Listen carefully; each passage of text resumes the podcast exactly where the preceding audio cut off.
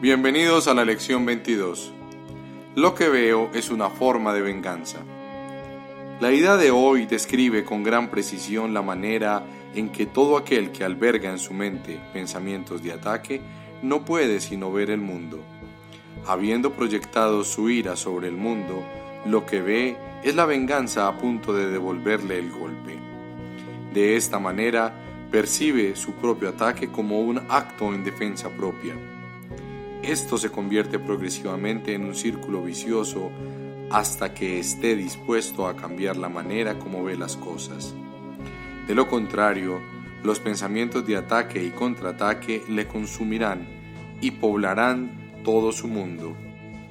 ¿De qué paz mental podría gozar en tales condiciones? De esta fantasía salvaje es lo que te quieres escapar.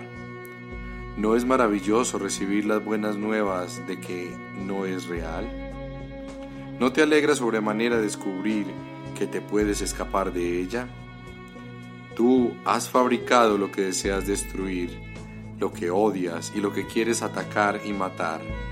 Nada de lo que temes existe. Mira hoy al mundo que te rodea por lo menos cinco veces durante no menos de un minuto cada vez a medida que tus ojos pasen lentamente de un objeto a otro, de un cuerpo a otro, di para tus adentros, veo únicamente lo perecedero. No veo nada que vaya a perdurar. Lo que veo no es real. Lo que veo es una forma de venganza.